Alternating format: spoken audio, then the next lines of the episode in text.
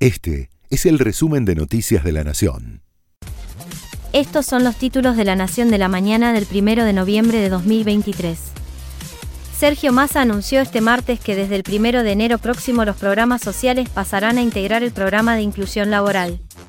Además, informó que a partir de este miércoles dejará de regir el impedimento formal para que las personas que tienen pensión por discapacidad no puedan acceder al mercado de trabajo.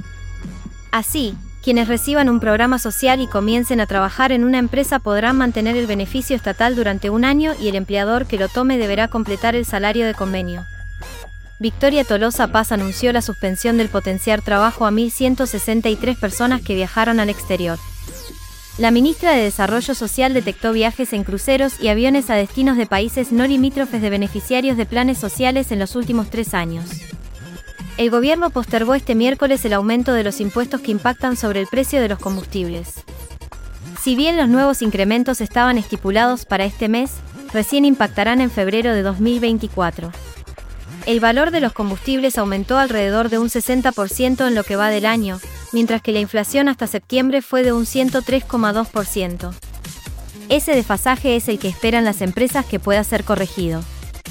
El grupo terrorista Hamas informó este miércoles que siete rehenes, tres de ellos extranjeros, murieron en el bombardeo israelí que se llevó a cabo en las últimas horas contra el campamento de refugiados de Jabalia, en el norte de la franja de Gaza. Según Israel, el ataque, que tenía como objetivo a un alto cargo militar de Hamas, destruyó un centro de mando del grupo insurgente y una red de túneles subterráneos.